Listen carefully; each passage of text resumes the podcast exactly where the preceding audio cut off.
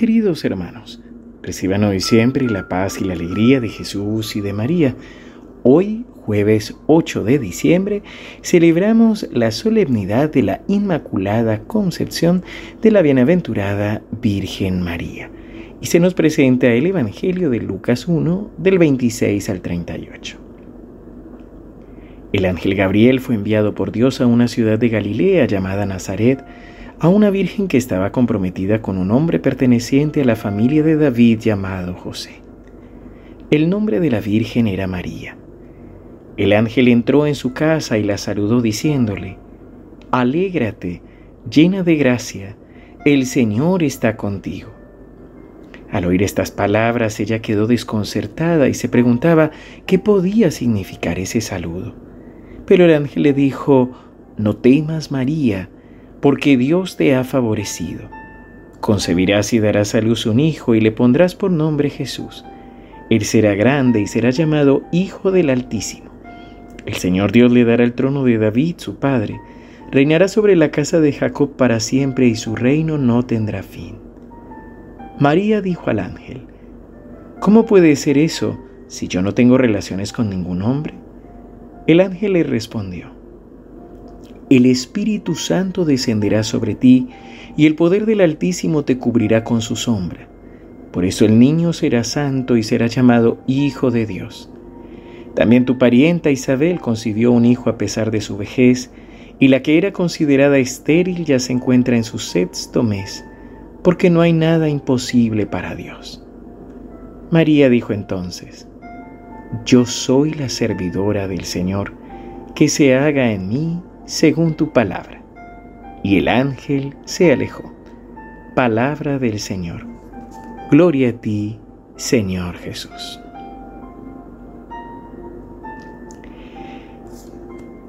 Siempre me gusta recordar que cuando celebramos las solemnidades, basta con prestar un poco de atención a las lecturas y a la solemnidad que estamos celebrando para poder descubrir qué es lo que nos quiere transmitir la liturgia.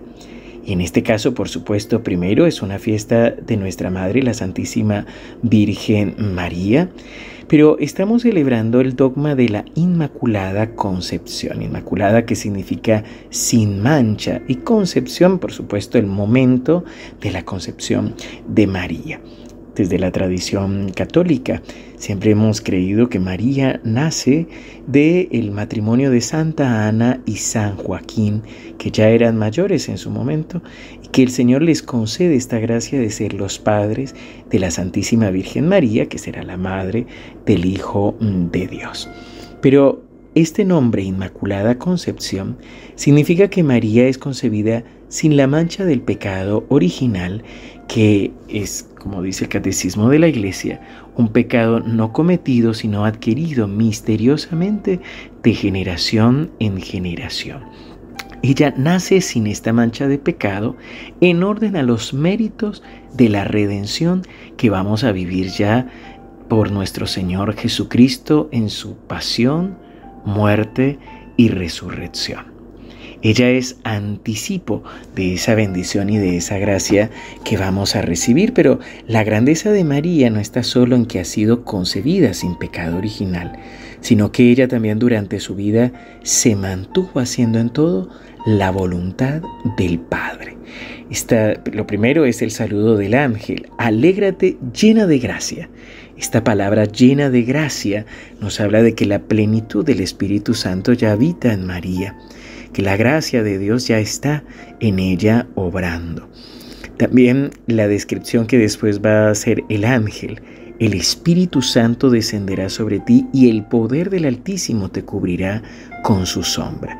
Pero es sobre todo la respuesta, primero, para los incrédulos, para aquellos que nos cuesta creer que María nace sin pecado original, Primero el ángel nos dice, nada es imposible para Dios.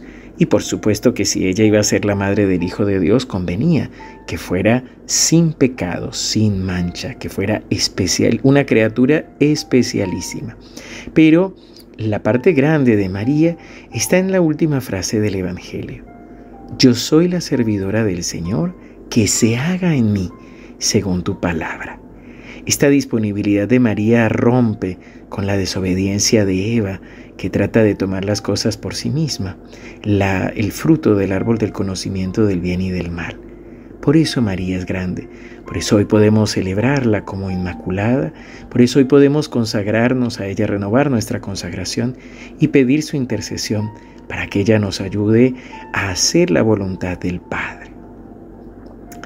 Padre bueno, Padre amado, hoy te alabamos, te bendecimos y te damos gracias por el regalo tan grande que nos has dado en tu Hijo Jesucristo. Gracias por la salvación, por la redención que nos has dado a través de su encarnación. Pero gracias Señor también por regalarnos a María como madre en Él. Gracias Señor porque con este dogma de la Inmaculada Concepción nos invitas a creer en el poder de tu gracia, a creer en el poder de tu amor. Señor, nosotros somos pecadores, somos necesitados de tu perdón y de tu misericordia, pero tú hoy quieres recordarnos, Señor, que tu santidad y que tu poder son mucho más grandes que nuestro pecado. Por eso, Señor, hoy nos entregamos a ti, por intercesión de nuestra Madre la Virgen María, de la Inmaculada, te pedimos, Señor, que nos concedas las gracias de santidad que necesitamos, las gracias para poder responder a la llamada y a la misión que tú nos encomiendas. Que tu bendición, Señor, nos acompañe en el nombre del Padre, y del Hijo, y del Espíritu Santo. Amén. Querido hermano, que el Señor te siga bendiciendo abundantemente. Espero que hoy puedas celebrar este día de la Inmaculada. Te recuerdo que el Padre Gastón está de misión en Oakville, cerca de Toronto, Canadá.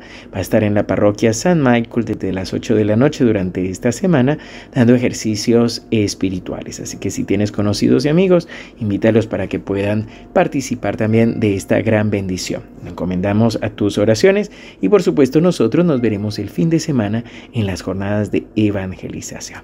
Un fuerte abrazo.